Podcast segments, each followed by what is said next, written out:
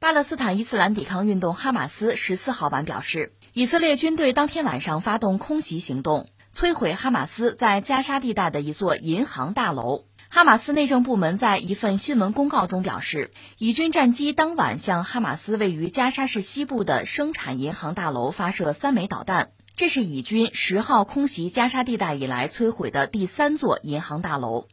以军对加沙地带的军事行动十四号进入第五天。据以色列媒体报道，以军从十三号午夜开始，在四十分钟之内出动一百六十架次战机，对加沙地带一百五十多个地道发射四百五十多枚导弹。十四号白天和夜间，以军又空袭了加沙地带北部、南部的观察哨所以及一座无人机地面控制站。加沙地带武装人员迄今向以色列发射两千多枚火箭弹，造成乙方七人死亡、一百多人受伤。以军展开报复行动，空袭和炮击加沙地带武装组织上千个目标。加沙地带卫生部门发言人阿什拉夫·齐德拉表示，以军的空袭和炮击共造成八方一百二十六人死亡、九百五十人受伤，死者中有三十一名儿童和二十名妇女。这个新闻讲，以色列方面又炸掉了哈马斯的这个银行啊，就等于说是要打他的金融系统吧。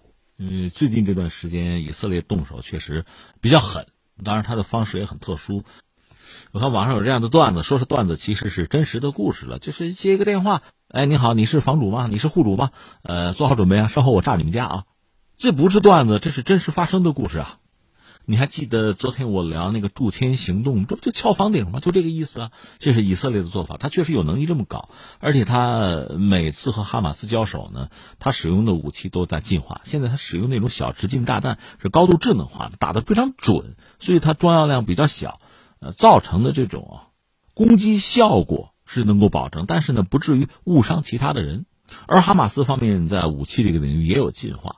因为他们使用的这个火箭弹，有人讲是不是得到了伊朗方面的帮助，就拿到了这种伊朗的军工产业生产的制式的火箭弹，就不是以前那种纯粹手工的作坊那种卡桑火箭弹了啊。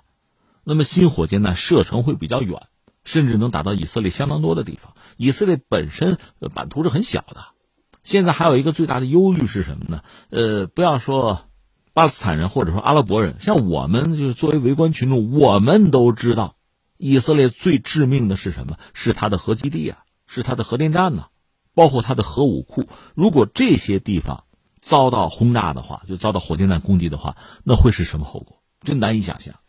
而另一方面，哈马斯他所在的现在栖身之地不就是在这个加沙地带吗？这个地方有大量的无辜百姓嘛，那遭到战火荼毒，确实悲惨的境遇是可以想象的。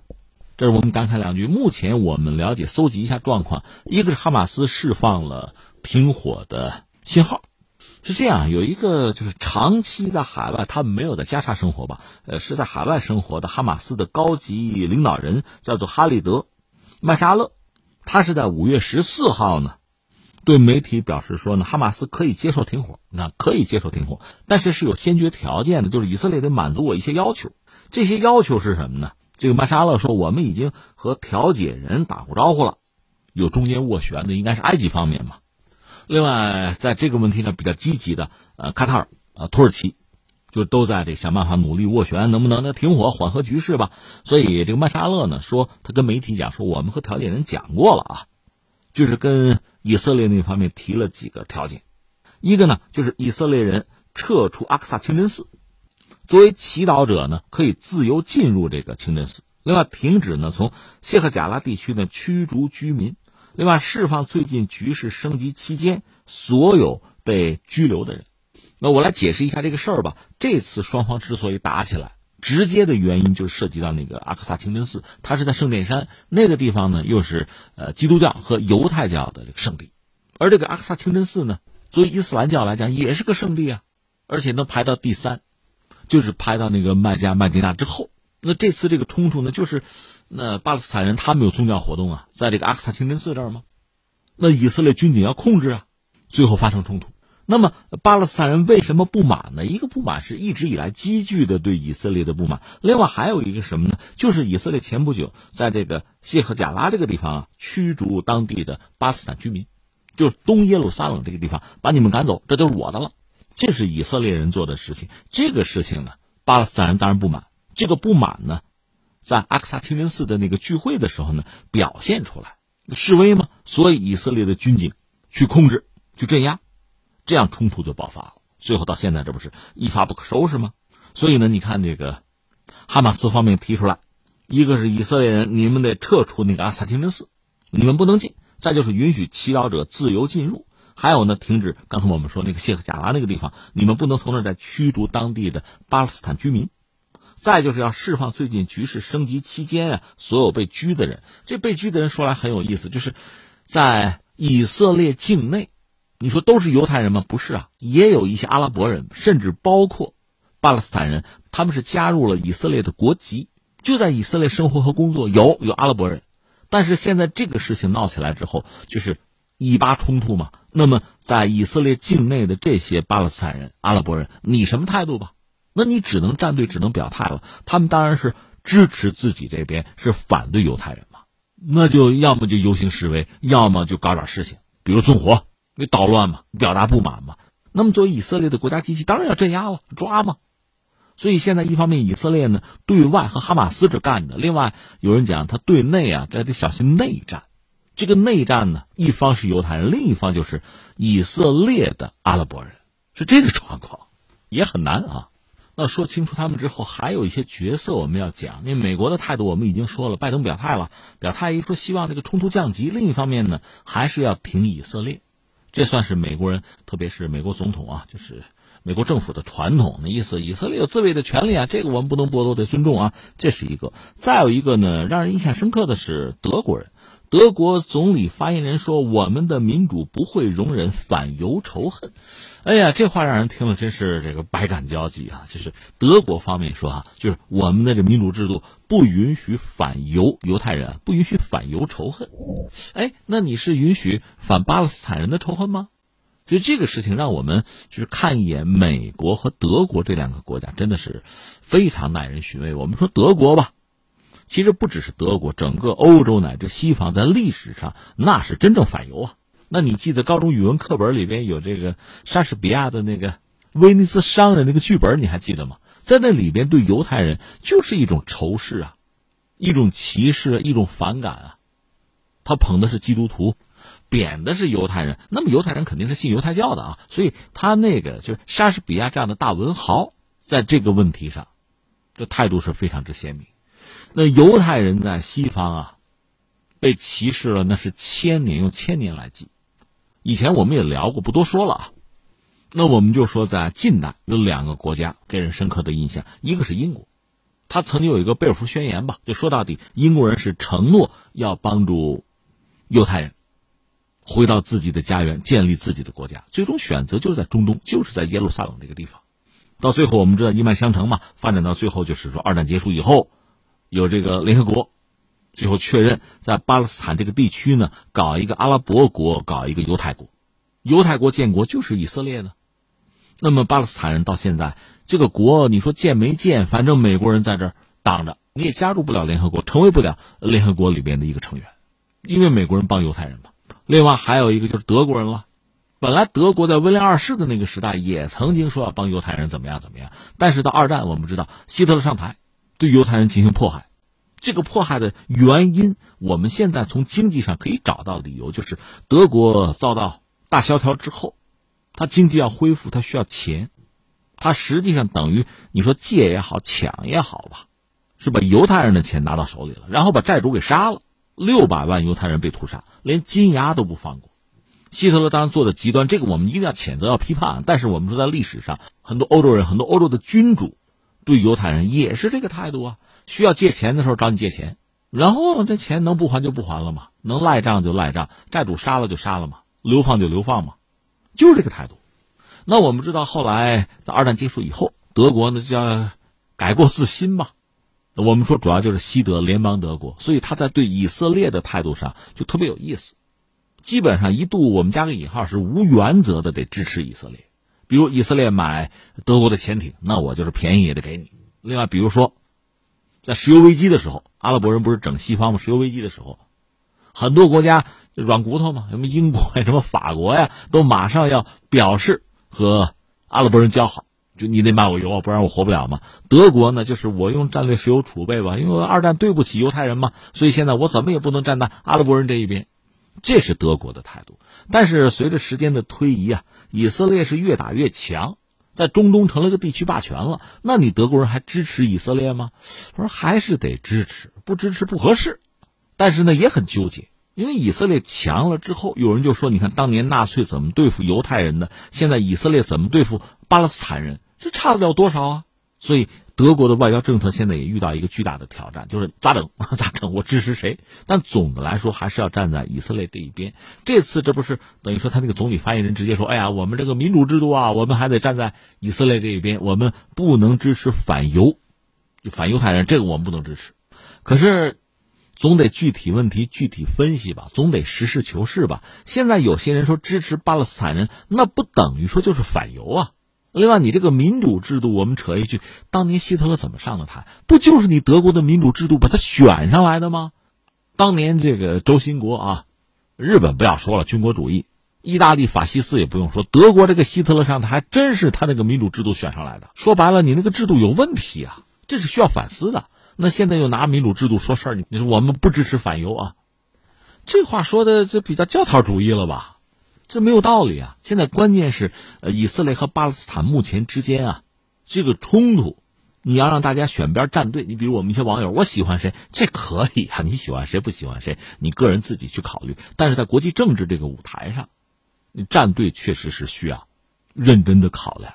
一方面，你说作为一个国家、一个经济体自身的利益，你去考量；另外，就从呃国际上正义和公理上去考量，有时候不好判断。特别是你看这个恩怨上千年，还涉及到地缘政治、涉及到宗教、文化、历史，有时候不好站队。那我就觉得吧，就作为我一个普通的一些中国公民啊，这个时候如果你不好站队，咱们先把火先停了，先能坐下来谈。这是最基本的，总不能打的眼越来越红，死人越来越多，仇怨越积越多，那可怎么停下来啊？是这么个状况。这我们说德国，翻回来再说美国也很有意思，很耐人寻味。当然，拜登的态度其实很清晰，站在以色列这一边，这个大方向，这是美国一直以来的态度，一直以来的方向。就当年的中东这个地方，实际上是英国人霸占着，他曾经承诺让以色列建国。后来呢，中东这个地方，又叫易主啊，我们加个引号，美国人介入，等于把英国的势力赶走了，美国取而代之。美国和以色列的关系，其实你想啊，特别有意思，特别微妙。一方面呢，美国是支持以色列的，这道理很简单，地缘政治格局的考量啊，在中东我要控制，因为中东有油啊，跟沙特的关系搞得很好，沙特是欧佩克的头嘛，搞石油美元。另一方面，以色列也很重要。因为以色列和阿拉伯人是不对付的，所以中东这个地方必然是战火不断。那你看，当年英国面对欧洲大陆，它有一套离岸平衡手的玩法，就是一个谁也别做大，谁也不要挑战我，谁做大了我打谁。欧洲就这么乱的。美国在中东其实也是这个样子，阿拉伯人和犹太人之间这个矛盾解不开的仇疙瘩，其实挺好。那我便于啊分而治之。当然还有一个背景是苏联支持阿拉伯人嘛。所以中东这个战火不断，犹太人呢四面受敌，所以他只能靠美国人，那美国人就帮他，但是这种帮犹太人能不能做大？犹太人能不能整个把中东占下来？那也不行，因为那样的话他就不听话了。所以你比如像这个西南半岛这个地方，当时就中东战争的时候，那是埃及的地方，被以色列抢了，当然埃及要要回来。最后呢，美国是逼着以色列人，你交给埃及。你还给人家，你要不听我话啊，联合国投票我可就不帮你了。就是美国拿这个要挟，最后逼着以色列把这个西南半岛又还给埃及人。那你说美国为什么呀？是要主持公道吗？是正义吗？公开肯定这么讲，但实际上是什么呢？如果西南半岛真的归了以色列，那以色列其实战略纵深就大了，它就安全了。它一旦安全，就不一定听美国人的了。只有当它很不安全的时候，美国这个大腿才需要抱，这个保护伞才有意义。所以，美国也不能够让以色列一味的做大。一旦真的做大了，不听自己的，那我在中东的利益谁来维护啊？那我这个白手套，我这个马仔不就没有了吗？这是美国的算计。但是事已时移啊，以色列毕竟还在逐渐的做大，而美国呢又在逐渐的衰落。还有一个就是以色列确实是两条腿走路，有一个庞大的在美国的犹太人的集团，在政治上、经济上各个领域吧，对美国施加很大的影响力。这不这两天我们聊，就特朗普支持特朗普的那帮就是美国的中下层的所谓白人红脖子，他们始终有一个阴谋论的想法，就是在美国有一个影子政治、影子政府，控制美国，主要是什么财团之类的哈。这里边犹太人、犹太财团是很重要的一支，很多阴谋论者也这么考虑问题啊。呃，实际上我觉得是这样，有没有这个犹太人对美国的经济和政治进行控制？我们说影响这个词儿吧，这肯定是有的，而且犹太人在这方面做的比阿拉伯人要好得多。阿拉伯人不是没有富豪，但是要说在美国犹太富豪，啊，犹太的名流对美国的经济政治的影响肯定比阿拉伯人大。但是是不是到控制的地步，已经到了影子政府的地步，那是另一个问题。我们现在也不扯那个，只是说现在看啊，以色列一个是对美国的影响力是比较大的。而美国的总统、美国的政客为了维持自己，就在国内政治之中嘛，要有选票啊，要有犹太人的支持啊，所以他必须要讨好，要迎合。特朗普是个典型的例子。而目前我们说眼下的格局是什么呢？如果你认为美国确实在逐渐的衰落，而像特朗普这样一个呃，他的政策更有利于犹太人嘛，有利于以色列嘛，这样的人又下台了。如果四年之后啊，特朗普卷土重来，也许还好；如果不行的话，就拜登或者拜登的继任者呢，对以色列的态度远不如特朗普，就没有办法从美国这儿拿到更多的利益。那怎么办？只能靠自己。一方面，美国在衰落，衰落意味着对以色列的控制也在下降；另一方面，以色列对美国的影响力是比较稳定，或者说在增长。那以色列就有可能就我行我素啊，在有限的时间窗口里，尽可能的为自己拿到更多的利益。所以在特朗普在白宫最后的时日，以色列一直撺掇说跟伊朗干一场，把伊朗这个政权推翻了，这对他当然是有利的。只不过特朗普也还不敢一脚陷进去。到拜登的时候你就不要想了。那我们说目前呢？目前利用在停火之前，早晚是要停火的嘛，在停火之前尽可能的削弱哈马斯，在各个领域各个维度上削弱哈马斯，这恐怕是以色列目前的重中之重。当然，以色列是有后顾之忧的。一个是美国从自身的利益出发，肯定也不愿意以色列彻底做大。你想，如果他把中东真的都占了，那对美国来讲也不是什么好消息，那就控制不住了。以色列还有一个后顾之忧是在国内，又是两个，一个是什么呢？政坛不稳嘛。就内塔尼亚胡组阁这事儿本来是是一团乱麻，糟得很。就下面以色列的领导人是谁，这政府怎么组，这都是个问题。在这个时候，仗打起来了。那么内塔尼亚胡其实可以利用这个机会，很好的展现自己的价值，赢得选票，赢得支持嘛。但是反对派肯定不这么看问题啊，所以这里面是有矛盾冲突的。再就是以色列国内也是有阿拉伯人的，就以色列国民里面阿拉伯人也是一个群体，也占一个比例啊。他们不干呢，所以搞不好以色列呃说内战可能有点夸张，但是内部的纷争这也是一个困扰，所以恐怕对哈马斯的打击也就适可而止。我们说了，哈马斯它代表的是巴勒斯坦人之中希望通过武力解决问题、反抗犹太人也好啊，建国也好，是代表这样一支力量。这不是简单的干掉几个高级领导人或者几次轰炸就能解决的。所以，最终大家还是要回到谈判桌。只是在这天到来之前，以色列希望拿到最多的战果。